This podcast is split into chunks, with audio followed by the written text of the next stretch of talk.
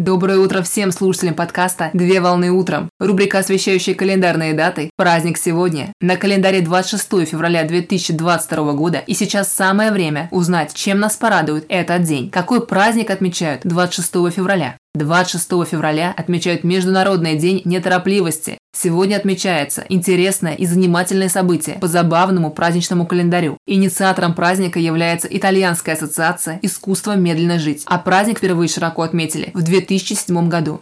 Цель праздника – это перевести внимание человека от забот и хлопот, отвлечься от повседневной суеты, позволить своему организму отдохнуть и по-настоящему насладиться каждой минутой жизни. Также у праздника существует свой собственный лозунг, а именно «не торопись и насладись моментом», который призван акцентировать тему временной паузы, тайм-аута и остановки, которая всем время от времени необходима. И вот сегодня именно тот день, когда все желающие могут без зазрения совести позволить себе как следует выдохнуть и созерцать момент в полном спокойствии. В день праздника на исторической родине зарождения мероприятия проводят спринтерские марафоны, где дистанция марафона составляет 300 метров, которые необходимо преодолеть не быстрее, чем за 87 минут, при этом ни разу не остановившись.